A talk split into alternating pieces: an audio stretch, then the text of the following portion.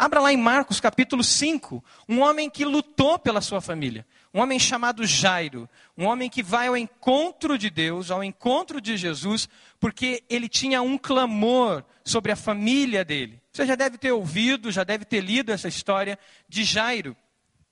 Você, nós vamos hoje falar sobre o caminho do milagre.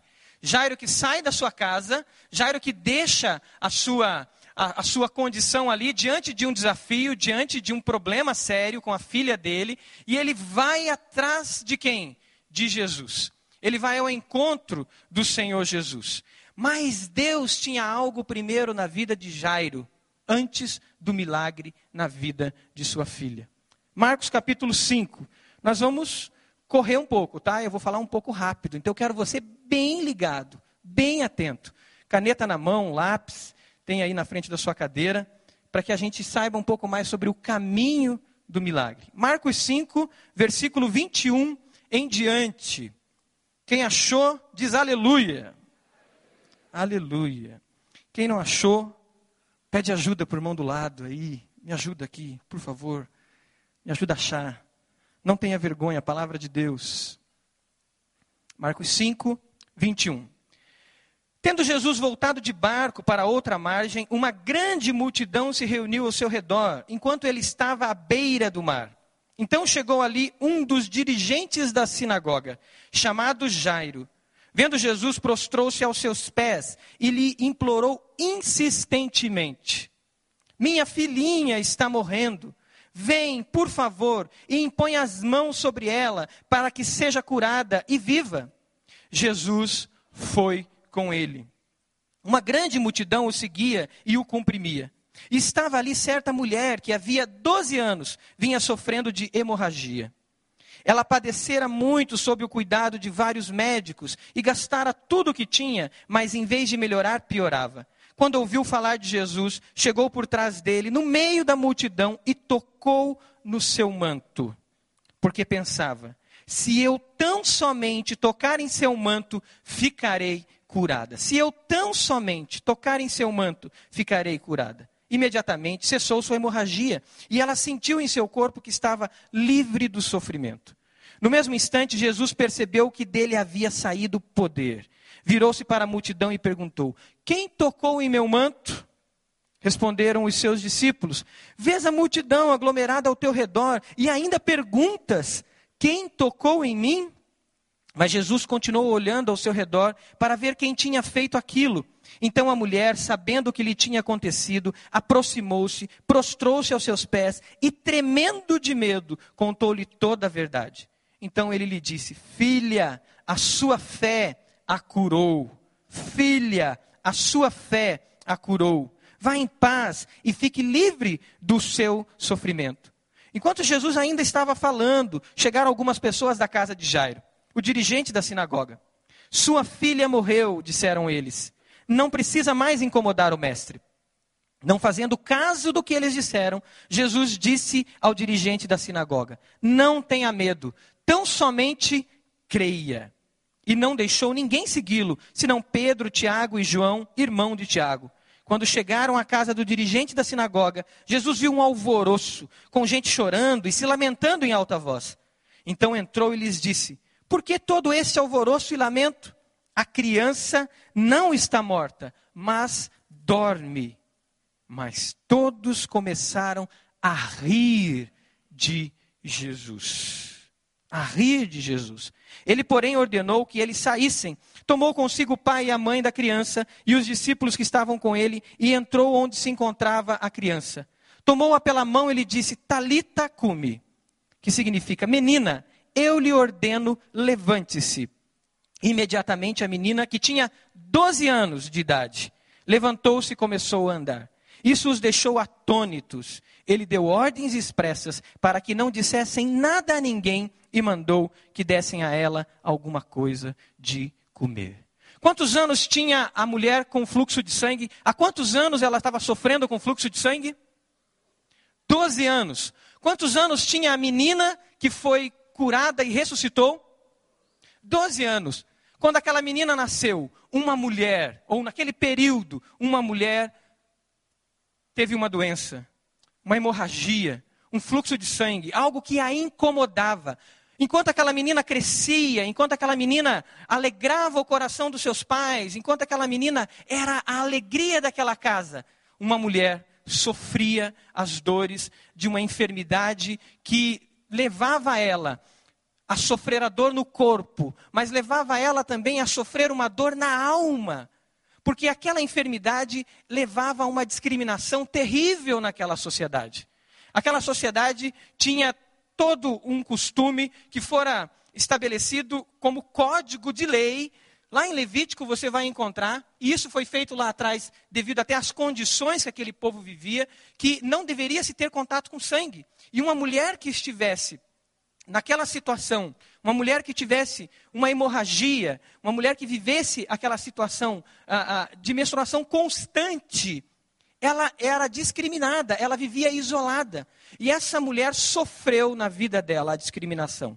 Doze anos de discriminação, doze anos de sofrimento no corpo e também na alma. A sua dignidade foi tomada durante doze anos. Mas essa menina crescia e agradava o coração do seu pai. Essa menina crescia, agradava o coração da sua mãe. Mas um dia, essa menina cai doente. Um dia, essa menina vai para a cama e ela entra num estado de morte. Ela estava para morrer. A sua doença era muito grave. Essa mulher, que durante 12 anos viveu essa hemorragia, correu atrás de solução, ela gastou seu dinheiro com médicos, ela correu atrás de pessoas que pudessem ajudar, ela buscou por todos os meios ser curada dessa enfermidade, mas não conseguiu. A história dessas duas mulheres, uma menina de 12 anos, uma mulher que há 12 anos sofria, vai ter um encontro fantástico, fabuloso, grandioso através da vida de Jesus através de um encontro com o Senhor Jesus. Essa mulher fica sabendo de Jesus, fica sabendo desse homem, fica sabendo que Jesus não era alguém normal, que não era comum, não era como os outros profetas, e ela corre em direção a Jesus. Jairo fica sabendo de Jesus, ele ouve sobre Jesus, e ele também vai ao encontro de Jesus. A narrativa nos traz dois personagens dois milagres, duas histórias que se encontram. Na revelação de Jesus, seus milagres não se prestam só a tornar a vida mais confortável, e muito menos a demonstrar um possível favorecimento de Deus a, a alguns em detrimento de outros. Os milagres de Jesus foram sinais que revelam que Jesus é o Messias, o Filho de Deus, o ungido de Deus, o Cristo, o esperado, não só de Israel, mas de todas as nações. Pois quando a gente vai para a história, a gente descobre que em todas as nações a antropologia mostra que existe um anseio por esse Salvador, um vazio na alma humana que espera por um Salvador. Todos os milagres de Jesus servem como sinais. João disse, e esses sinais foram escritos, e tudo foi escrito para que creiais que Jesus Cristo é o Filho de Deus sinais da identidade messiânica, sinais da identidade que Jesus é o Filho de Deus. Aquilo que ele fez e como ele fez, revelou sim, Jesus é o Salvador. Mas aí vem Jairo. E Jairo é o primeiro personagem a ter esse encontro com o Senhor Jesus. Jairo tem que vencer a si mesmo. Jairo tem que vencer fortalezas na vida dele para ele ter esse encontro com Jesus. O que, que nós precisamos vencer, muitas vezes, em nós mesmos, que nos impede de ter um encontro com Jesus? A gente ouviu o testemunho do Celebrando a Vida. Homens que tinham dentro de si também algumas barreiras, como você tem. Barreiras, fortalezas que criamos para não se aproximarmos mais de Deus, de, de, termos um tempo a sós com Ele. Nós queremos o barulho, nós queremos ele, o tempo todo o rádio, a televisão, a conversa, o falar, mas nós não queremos nos retirar na presença dele. E arrazoamos de todas as maneiras para que isso não aconteça. Jairo criou um arrazoado teológico para ele poder chegar em Jesus. Mas graças a Deus que Jairo chegou em Jesus. Jairo chega para Jesus e a sua fé estava fundamentada em um arrazoado teológico. Jairo chega para Jesus e diz: Jesus, a minha filhinha está morrendo. Vem, por favor, e impõe as mãos sobre ela, para que ela seja curada. Jairo, como um dos principais da sinagoga, com certeza sofreu oposição para ele chegar até Jesus. Jesus não era bem quisto pelos líderes da sinagoga. Jesus não era bem visto pelos líderes da sua época. Jesus era um líder, um mestre, e ele mesmo diz: Vocês me chamam de mestre, e eu o sou mestre. Mas era um mestre que não vinha de nenhuma linhagem de mestre ou da casa de nenhum dos profetas, pelo menos de escolas proféticas da época, escolas teológicas da época. Jesus chocava quando ele pregava, porque Jesus dizia o seguinte: Moisés disse: Não adulterarás. Eu, porém, vos digo. Jesus dizia: Moisés disse, a palavra diz, a lei diz: Não matarás. Eu, porém, vos digo. Isso mexia, porque Jesus trazia uma visão diferente do que é a leitura de Moisés, uma visão nova, porque Jesus cumpria a lei nele. A lei se cumpre em Jesus. Ele mesmo disse: Eu não vim abrogar a lei, eu não vim é, é, é, destruir a lei, mas eu vim cumpri-la. E mais, todos tinham aprendido com a lei que os mandamentos se resumiam em amar a Deus sobre todas as coisas e ao próximo como a si mesmo. Jesus, o Mestre, o Senhor dos Senhores, disse: Eu vos dou um novo mandamento. Amem-se uns aos outros, como eu vos amei.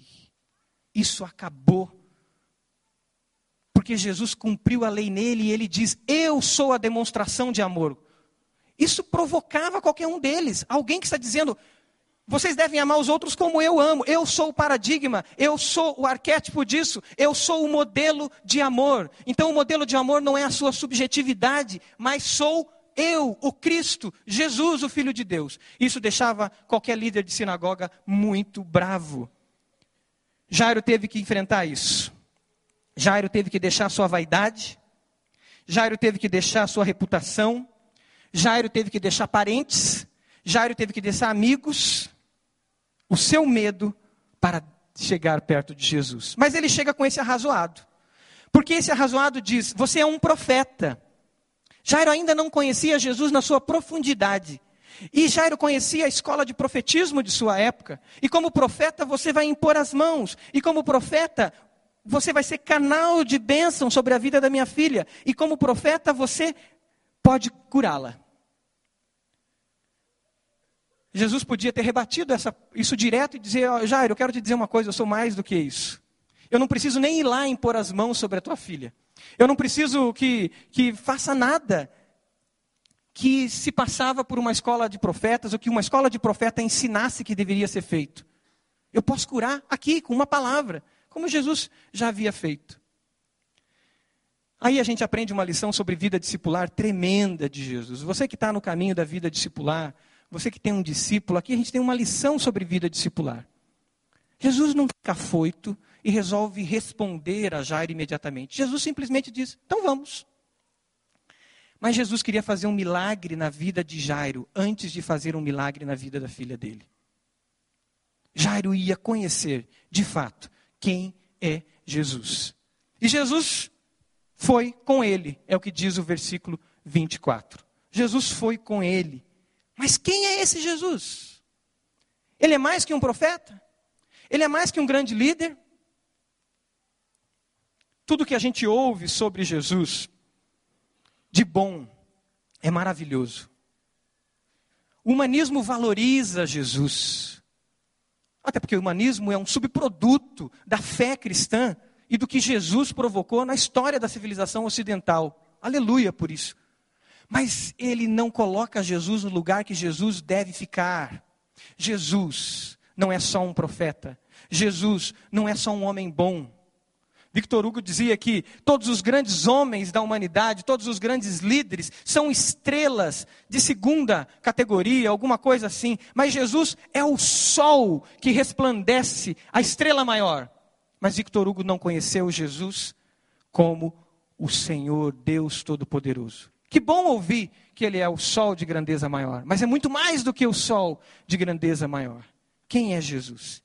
E aí aparece a segunda personagem dessa história, essa mulher, Doze anos à procura da cura, à procura de libertação para a vida dela. E essa mulher não vem com arrazoados. Essa mulher não vem com proposições teológicas.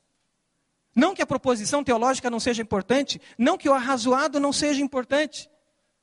Mas ela vem com sede de encontrar um homem que, se necessário, só está perto dele, ela poderia ser curada. Ela vem com uma fé tão grande que ela vem pronta para pelo menos encostar na orla do vestido dele. Jesus não é mais um profeta. Jesus é alguém. Jesus é o único. Ela vem com fé. E a sua fé está: esse homem é diferente. Esse homem é único. Ter um enunciado, ter uma, uma resposta sobre a nossa fé é muito importante. Jesus faz isso e pergunta isso aos seus discípulos. Mateus 16 fala disso. Mateus 16, Jesus chega para os discípulos e diz: O que estão falando sobre mim? O que, que eles estão dizendo? O que, que o povo diz sobre mim? E aí eles respondem: Ah, alguns dizem que o Senhor é Elias, outros dizem que é Jeremias, outros dizem que é João Batista. Na verdade, o povo olhava para Jesus e via como um homem muito forte, muito firme, porque a escola de Elias, a escola de Jeremias, a escola, a escola de João Batista era uma escola de profetas radicais, homens que pregavam arrependimento. Homens que diziam que o povo deveria se arrepender, que o povo deveria se quebrantar. Aí Jesus olha para os seus discípulos e pergunta: E o que vocês dizem que quem eu sou? Que eu, quem, o que eu sou? E aí Pedro usado pelo Espírito Santo de Deus, Pedro diz: Tu és o Cristo, o Filho de Deus. Tu és o Cristo, o Filho de Deus. Quando Pedro diz isso, Pedro declara a grandeza de Jesus. Não mais um profeta, não mais um grande homem, um grande líder. Jesus é o próprio Deus. Jesus é a revelação de Deus. E é dessa palavra que Jesus diz para ele: sobre essa pedra eu edificarei a minha igreja. Sobre essa verdade que você diz, sobre esse fundamento, a minha igreja será edificada. Quem é Jesus para você? Quem é Jesus? Jairo vai perceber aqui quem é Jesus na fé dessa mulher. E no caminho da fé, Deus está trabalhando o coração de Jairo. No caminho da fé, Deus está trabalhando a vida dele. E essa mulher que atravessa a barreira da multidão, essa mulher que, é, é, sendo correndo risco de vida, porque uma multidão é fácil de ser é, é, é, é provocada por aqueles que gostam de provocações e, e, e gosta de, de levá-las a atitudes impensadas. E aquela mulher poderia morrer, porque alguém que poderia dizer: essa mulher está em pecado e ela está aqui no meio é, e ela tem um fluxo de sangue. A, a multidão poderia chegar enfurecida, poderia acabar com a vida daquela mulher. Ela correu risco de vida. Ela fura esse bloqueio da multidão, ela ultrapassa os bloqueios, ela ultrapassa as barreiras e ela só tem um alvo: encostar as mãos na orla de Jesus do manto de Jesus, encostar as mãos na roupa de Jesus, pelo menos chegar perto, porque ela cria que só isso era o suficiente para ela ser curada. Só isso era suficiente, porque ela ouviu que Jesus era único, que não existiria, não existia ninguém na história como ele. A mulher experimenta a cura porque ela viu que Jesus era a cura. Quem é Jesus para mim? Quem é Jesus para você? Mais um líder? Mais um grande homem? Alguém que eu tenho que conhecer os ensinamentos dele e só seguir os ensinamentos dele? Malaquias capítulo 4 traz uma palavra sobre o Messias. E Malaquias capítulo 4 diz que das asas dele sairia cura. E esse sinal, de, esse milagre, esse sinal, revela mais uma vez Jesus como o ungido de Deus, o Messias, esperado por toda a humanidade. As asas, ali, se a gente for para o original, são essas pontas. É a mesma palavra usada para as pontas do manto, aonde um bom judeu colocava os seus filactérios. Filactérios era um símbolo dado por Moisés, que dizia para eles usarem isso, e era um símbolo que tinha na ponta do manto, que mostrava que existia uma aliança de Deus com aqueles homens. Existia uma aliança de Deus com Israel. E usar aquilo é, era mostrar isso. Eu vivo debaixo dessa aliança. E Malaquias na palavra profética dele diz: das suas asas sairia, sairá cura. O Messias trará cura. Milagre como sinal. E Jesus mostra ali que ele é o Messias. Ela chega para tocar a ponta desse manto. O que, que impede a gente de tocar a ponta dos mantos do Senhor, de chegar perto dele? Quais são as barreiras que te impedem de se aproximar? Será que a gente está se acovardando? Deixando que enunciados, fortalezas, racionalizações impeçam a gente de estar perto de Jesus? Deus está fazendo grandes milagres no nosso meio, irmãos. Existe uma igreja viva e existe um mover de Deus muito claro. Nós ouvimos aqui alguns testemunhos eu, eu não conseguia parar de chorar no Celebrando a Vida. Eu não conseguiria parar de ser impactado ao ouvir o que Deus está fazendo. É por isso que eu me agarrei a esse retiro e eu fico lá quase que o tempo todo. Não podia. Mas eu quero ficar porque eu quero experimentar, eu quero ver o que Deus está fazendo, eu quero que Deus faça mais em mim. Eu não posso perder a bênção, eu não posso perder porque Jesus está no caminho, e no caminho eu tenho que estar com Ele. Nem que seja para eu estar agarrado ali na orla do vestido dele. Nem que seja para eu estar perto. Mas eu não posso perder a bênção. Será que você tem perdido? Será que muitas vezes as nossas racionalizações, as barreiras, as multidões têm impedido de ter um encontro face a face com o Senhor? De tocar? Mas ao tocar em Jesus, ela foi curada não precisou a imposição de mãos, não precisou ungir a, a, a, casa dela, não precisou nenhum outro tipo de situação, porque o nome de Jesus tem poder, mas a pessoa de Jesus é a pessoa do próprio Deus, revelado. Moisés pediu para ver Deus. Moisés queria ver Deus. E Deus disse que me ver, você não vai, você não vai suportar, você vai morrer. E Moisés, de trás de uma pedra, ele Deus permite que ele visse, e Deus passasse por ali. E Moisés viu a bondade de Deus. E Moisés viu a graça de Deus. Moisés viu. E eu acho que Moisés, e eu, eu, eu, lembro de um, de um, preletor dizendo isso, que eu, eu acreditei nisso também, que Moisés deve ter visto, sabe o que? A cruz de Cristo. Moisés deve ter visto a revelação do amor e da bondade de Deus completa na cruz de Cristo. Porque toda a grandeza de Deus se revela quando ele levou sobre ele o meu pecado e o seu pecado.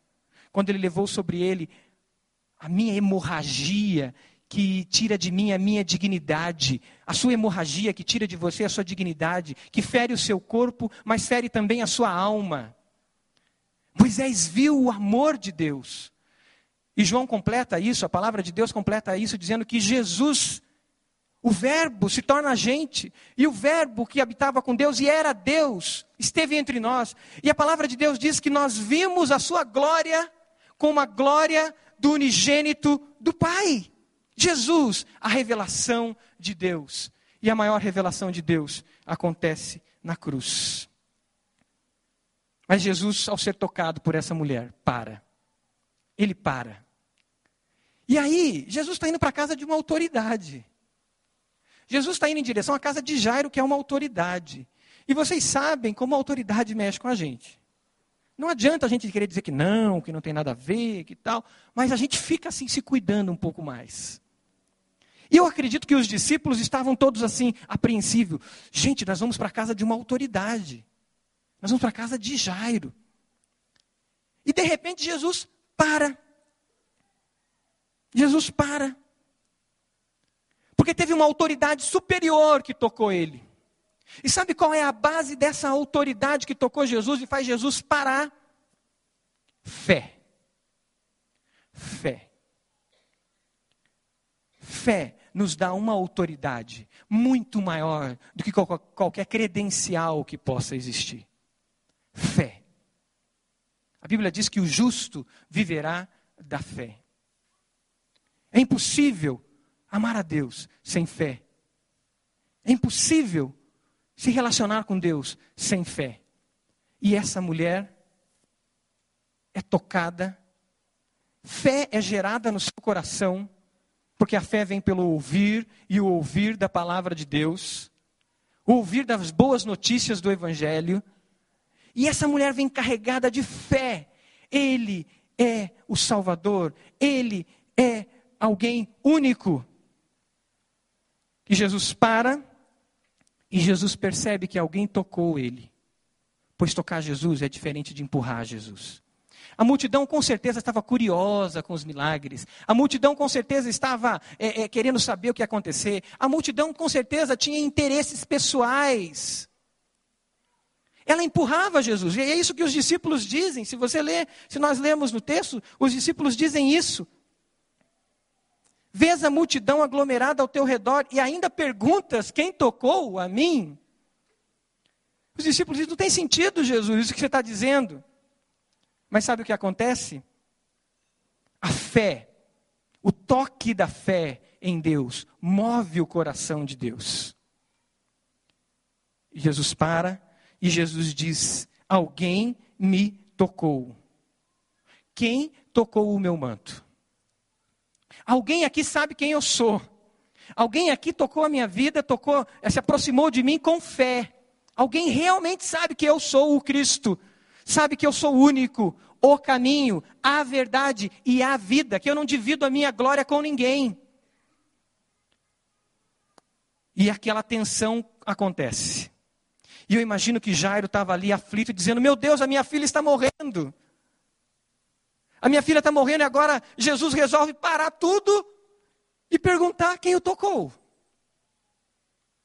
Mas a minha filha está morrendo. Os meus amigos que disseram para mim que talvez eu não devesse, que eu não deveria vir aqui falar com esse mestre, com esse profeta, vão dizer o que de mim? Mas minha filha vai morrer. E a tensão continua. E imagino que os discípulos diziam: gente, por favor, alguém pode dizer quem tocou em Jesus? Alguém pode dizer, por favor, alguém se revele. Eu imagino a aflição dos discípulos dizendo: é Jairo, gente, príncipe da sinagoga. Que situação constrangedora. E de repente a mulher se revela. Versículo 32. Então a mulher, 33, então a mulher, sabendo o que lhe tinha acontecido, aproximou-se prostrou-se aos seus pés, e tremendo de medo, contou-lhe toda a verdade. Então ele lhe disse: Filha, a sua fé a curou. Vá em paz e fique livre do seu sofrimento. A sua fé a curou.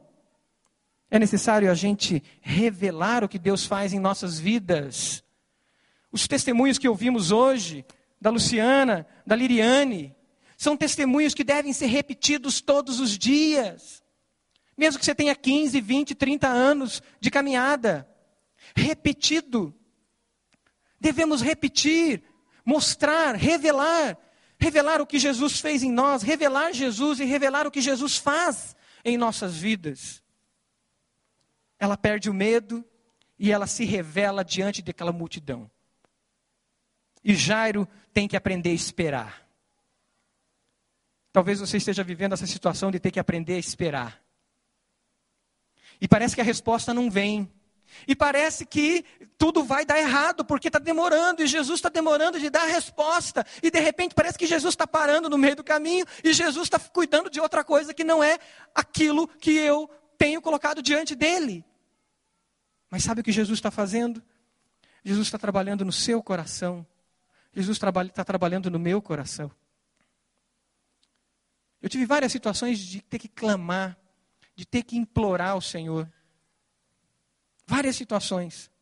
E uma delas foi muito difícil porque eu tive que, que chegar, Deus, eu não aguento mais, não dá mais se a resposta não vier. E eu tive que ligar para amigos e para meus pais e dizer: eu não suporto mais, eu preciso de ajuda. E parece que a resposta não vem. Mas Deus estava mexendo dentro de mim. E o primeiro milagre estava acontecendo dentro de mim. E o primeiro milagre aconteceu dentro de mim. Saber esperar confiantemente em Jesus. Agora Jairo olha para si e vê seu enunciado se tornando água. Porque se Jesus é um profeta, simplesmente, e minha filha morrer, vai ficar muito mais difícil, não vai dar certo. Jairo olha para suas proposições teológicas e vê elas se tornando em água. Mas a mulher revela que Jesus é mais que um profeta. A mulher revela que Jesus é único. A fé vence. Quem tem fé tem autoridade. Jairo tem que desenvolver ainda mais a sua fé. E vão para casa. Mas ainda no caminho, o que acontece? Chegam seus amigos. E muitos amigos gostam de trazer más notícias. Jairo está numa experiência profunda com Jesus. Jairo está vendo o milagre tete a tete, está experimentando, e de repente vem alguém dizer e diz: Tua filha morreu. Para. Isso acontece dia a dia na vida da gente. Às vezes nós estamos experimentando milagres sobre milagres, estamos vendo os milagres de Deus acontecendo, e você está dizendo, Deus, assim como o Senhor fez com ela, assim como o Senhor fez com ele, o Senhor vai fazer na minha vida. Mas vem alguém e diz: para. A igreja do Senhor, os milagres estão acontecendo, e sempre pode existir e vai existir pessoas dizendo: não, não olhe para isso, está tudo errado. Para, não tem solução. Não existe manifestação de Deus nada. Não existe mover de Deus nenhum. Para. Mas Jairo tinha visto o próprio Deus. Jairo tinha experimentado e visto os milagres de Deus. A sua fé estava alimentada. E aí, enquanto Jesus ainda estava falando, chegaram algumas pessoas da casa de Jairo. Sua filha morreu, disseram eles. Versículo 36 diz: Jesus, não fazendo caso do que eles disseram, disse ao dirigente da sinagoga: Não tenha medo, tão somente creia. Você pode pegar essa palavra para você? Não tenha medo, tão somente creia. Não tenha medo. Jairo poderia ter desistido ali. Jairo poderia ter dito: Jesus, você pisou na bola comigo. Você deu atenção para essa mulher e minha filha morreu e ido embora. Mas Jairo creu. Tanto creu que ele continuou caminhando com Jesus. Pois agora é um Jesus diferente, um Jesus que ele está experimentando ele na sua vida. Talvez você conheça Jesus de ouvir falar, talvez para você Jesus é um grande homem, mas ele quer ter um encontro com você, como ele teve um encontro comigo e teve um encontro com tantas pessoas, como ele teve um encontro com essa mulher e teve um encontro com Jairo, para que você experimente Jesus. Experimente a salvação, a vida em Jesus. Jairo caminha para sua casa e ele chega lá. E ao chegar, Jesus encontra a multidão como? Alvoroçada. A multidão estava alvoroçada. Alvoroçada. É o que diz aqui no versículo 38. Quando chegaram à casa do dirigente da sinagoga, Jesus viu um alvoroço, com gente chorando e se lamentando em alta voz. Em outra ocasião que Jesus chega a um lugar que tinha morrido alguém, Jesus chorou. Jesus sentiu a dor do outro e Jesus chora. Nessa ocasião, Jesus não chorou. Porque ele viu uma multidão que tinha um choro falso, um choro de incredulidade, um choro de alvoroço humano provocado por dissensões humanas e questões humanas. Irmãos, nós devemos fugir dos alvoroços e fugir daqueles que provocam alvoroços. Sabe o que aconteceu quando Jesus disse que a menina não estava morta? O versículo diz que Jesus olhou, entrou e disse: Por que todo esse alvoroço e lamento? A criança não está morta, mas ela dorme. Olha o versículo 40 o que diz. Mas todos começaram a rir de Jesus Ele, porém, ordenou que eles saíssem. Tomou consigo o pai, a mãe, a criança e os discípulos que estavam com ele e entrou onde estavam a criança. Eles riram. Não existia dor. Não existia nenhuma empatia com esses pais. Não existia a dor do outro. O que existiam eram questionamentos. Provavelmente esperando Jairo, provavelmente esperando o líder da sinagoga dizer: caiu a cara, ele foi atrás desse profeta, ele foi atrás desse falso mestre. Alvoroço. Temos que fugir deles, porque Jesus quer de nós não alvoroço. Jesus quer de mim e quer de você coração quebrantado. Coração quebrantado. Coração que, diante das dificuldades, diante das lutas, diante dos desafios, não se leva por amargura, não se leva por rancor, não se leva por dores provocadas por uma condição humana caída, mas corações que se dispõem a entrar no quarto com Jesus. E é isso que Jesus fez. Jesus pegou eles e disse: Venham comigo, mas só vocês venham comigo para o quarto. No quarto da dificuldade, no quarto da luta, eles entram com Jesus. E lá eles veem o milagre. Talvez você esteja vivendo esse momento de luta, de dor, e a tentação está sendo alvoroçar-se. A tentação está sendo o alvoroço. O que Jesus tem para você e a palavra de Deus é: vai para o quarto, venha para o quarto comigo. E lembrando do, do sermão do monte, ao entrar no seu quarto, fecha a tua porta e vai ao teu pai que está em secreto, e em secreto ele te recompensará. É essa a palavra de Deus. A lógica dos valores do reino de Deus é uma lógica diferente. É uma lógica que não entra na lógica dos valores humanistas, dos valores do sistema desse mundo. É uma lógica diferente. Aonde uma pequena semente multiplica e transforma o reino aonde um fermento básico, aonde o que é menos vale mais, aonde o último é o primeiro. E é nessa lógica que Jesus convida eles a entrarem. A lógica do reino, dos valores do reino. Como está você no caminho do milagre? Quando eu lia isso, quando eu meditava nessa palavra, a pergunta que o Espírito Santo me fazia é: como você está, Marcos, no caminho do milagre? E essa semana foi uma semana de oração. E eu pude me identificar aonde eu estava no caminho do milagre. E é essa a pergunta para cada um de nós. Aonde nós estamos no caminho do milagre? Você pode fechar os seus olhos? perguntar isso ao Senhor.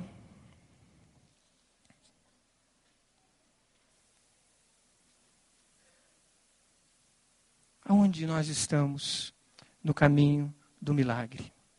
Aonde a igreja de Jesus Cristo, a igreja batista do Bacaxiri, igreja local, corpo de Cristo, vivo está no caminho do milagre está nos arrazoados, ainda no nível dos arrazoados, mas arrazoados incompletos, porque não são arrazoados de encontro com Jesus? Ou está numa realidade de intimidade? A questão aqui é oração. E na oração a gente não chega com arrazoado. Na oração a gente chega com intimidade, com quebrantamento. Como está o seu coração? A criança não está morta, ela apenas dorme. Como você tem chegado diante de Jesus nas suas orações? Com o coração quebrantado? Um coração pronto a assumir aquilo que Jesus revela?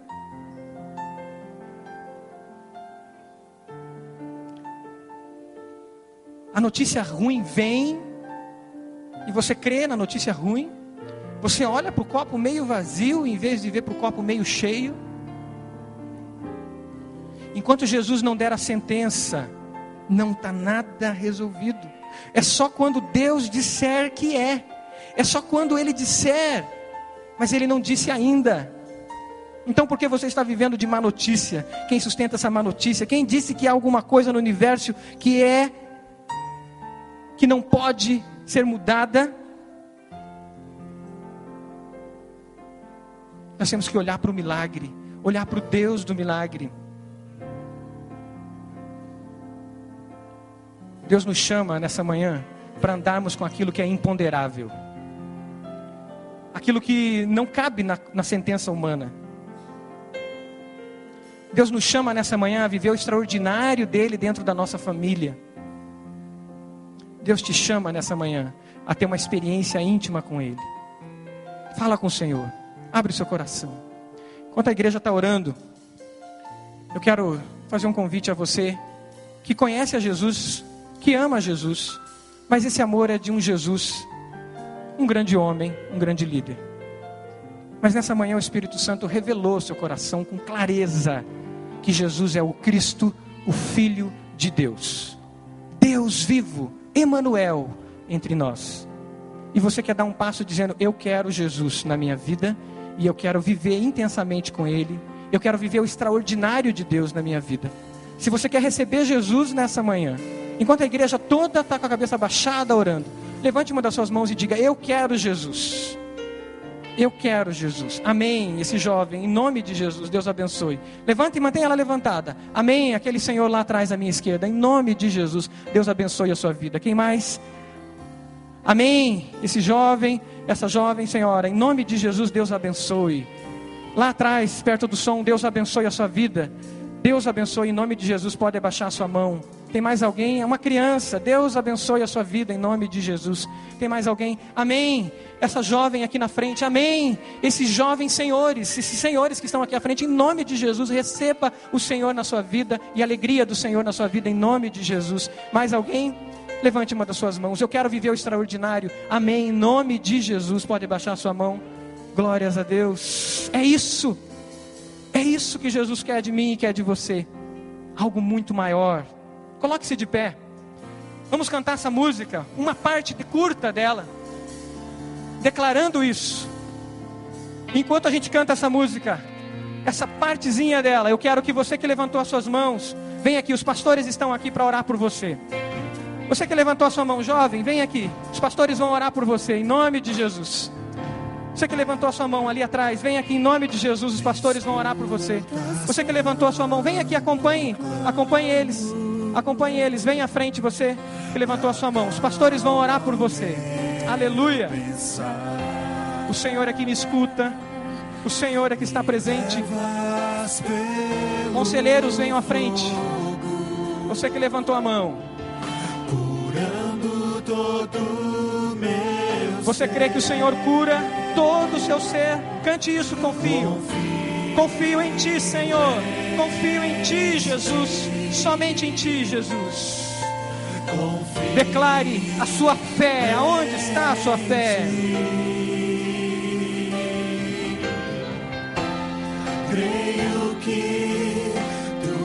Se você quer um milagre na sua família, venha para frente. Se você quer um milagre na sua vida, venha para frente. E diz: Senhor, eu quero um milagre na minha família. Eu quero um milagre na minha vida, Senhor. Venha, dobre os seus joelhos aqui na frente. Louve ao Senhor. Você crê que o Senhor é a cura? Vem aqui à frente, dobre os seus joelhos. Quer experimentar mais de Deus? Vem à frente. Jesus, eu preciso de ti. Amém. Vamos fechar os nossos olhos. Continue clamando a Deus. Coloque o seu clamor do seu coração diante de Deus. Não deixe ninguém falar de Deus aquilo que Deus não fez e não vai fazer. Não deixe as más notícias tomar lugar. Diga aí onde você está. As más notícias não tomam lugar na minha vida. Você repete comigo? As más notícias não tomam lugar na minha vida. Amém? Nada nem a morte pode falar no lugar de Deus. Diga comigo, eu vou ver Deus agindo. Diga comigo, eu vou ver Deus agindo. Louvado seja Deus. Senhor, como igreja, nós nos colocamos diante do Senhor em unidade, o corpo de Cristo, Pai, que essa semana se espalhou por essa cidade e hoje se une aqui em unidade. Nós, Pai, louvamos ao Senhor por vidas que se entregaram ao Senhor, por cada homem, cada mulher, cada jovem que disseram: Eu quero uma experiência com Jesus, eu quero salvação em Jesus, eu renuncio, renuncio o pecado, eu renuncio às fortalezas, eu renuncio às racionalizações, eu renuncio os enunciados que não mostram quem Jesus é, e eu recebo Jesus, eu me entrego a Jesus, eu sou filho de Deus. Senhor, que cada pessoa que está aqui à frente, Pai, receba esse selo do Teu Santo Espírito, como penhor da herança a eles reservada, Pai, e receba o enchimento do Teu Santo Espírito, Senhor. Deus, eu peço por cada um que veio à frente, clamando por suas famílias, e eu me uno a eles, Senhor, clamando, Senhor, pela minha família, clamando por salvação aonde não há salvação, clamando por milagres aonde precisam de milagres, Senhor. Ó Deus, revela-te, Senhor, e ensina-nos a ver os seus milagres enquanto caminhamos, enquanto andamos, Senhor. Ó Deus, que essa semana, que hoje à tarde, já seja uma tarde de ver Jesus como Ele é, o Cristo, o Filho de Deus, o Salvador. Faz isso, Jesus. Que essa semana seja uma semana de milagres. Assim como Jonathan experimentou depois daquele retiro, na segunda-feira, um milagre. Que nós experimentemos essa semana já os sinais do Cristo vivo em nós, para nós e a partir de nós, Senhor.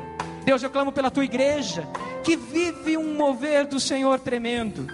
Que nós não escondamos o que o Senhor está fazendo, mas revelemos para que o nome de Jesus seja glorificado. E que cada um experimente isso, vendo e vivendo os milagres do Senhor. É a nossa oração que fazemos em nome de Jesus. E a igreja diz: Amém.